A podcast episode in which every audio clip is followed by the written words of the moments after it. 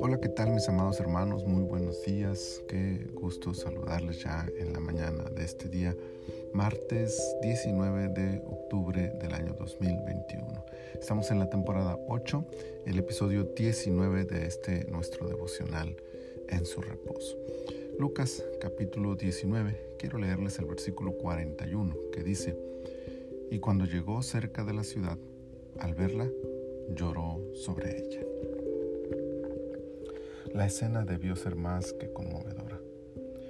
Es muy probable que Jesús tenía sentimientos encontrados ante la devastadora escena que su visión del futuro le mostraba, el amor que como Dios ha prodigado para aquella ciudad y la permanente actitud de incredulidad y rebeldía de la misma.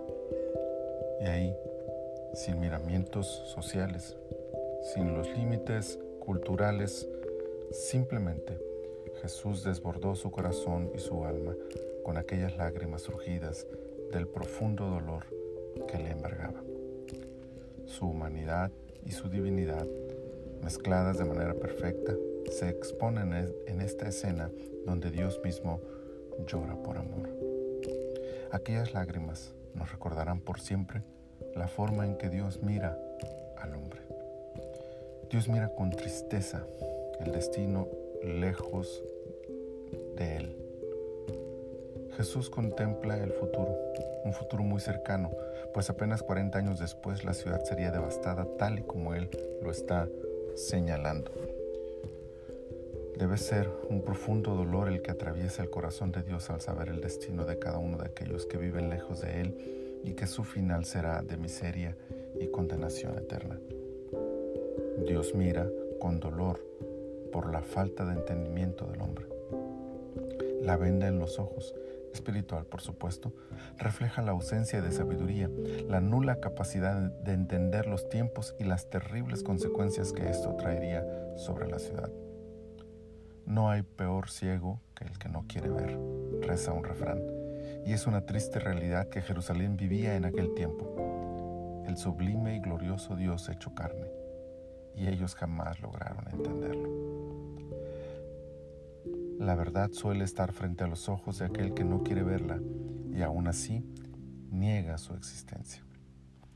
¿Cuántos hombres y mujeres hoy en día provocan este dolor en el corazón del Maestro? Dios mira con amor al hombre. Es impresionante que a pesar y precisamente por esto, Jesús no se detiene y sigue avanzando hacia su encuentro con aquella milenaria ciudad. Es su amor el que lo impulsa. Sin importar cuántas veces sea rechazado, sin importar la ignorancia de aquellos que lo ven y lo niegan, Dios siempre es quien nos busca, quien da el paso para acercarse hacia nosotros, quien toma la iniciativa para alejarnos de aquel destino eterno fatal. Conmovidos por semejante amor que lo llevó a la misma muerte para darnos vida, vivamos agradecidos, honrándole y adorándole con cada acto que realizamos, al tiempo que compartimos este glorioso mensaje de amor divino a todo el mundo. Señor, esta mañana estamos muy agradecidos contigo por todas tus bendiciones. Nos has dado un nuevo día y con él la oportunidad de agradarte, de honrarte, de bendecirte. Gracias por esta palabra también que nos hace ver tu humanidad, tu divinidad, tu persistencia para amarnos, para buscarnos a pesar de nuestra rebeldía, a pesar de nuestra desobediencia. Señor, muchas gracias. Permítenos valorar tu amor de forma práctica, honrándote y adorando todos los días y también compartiendo esta verdad con aquellos que aún necesitan escuchar este maravilloso mensaje.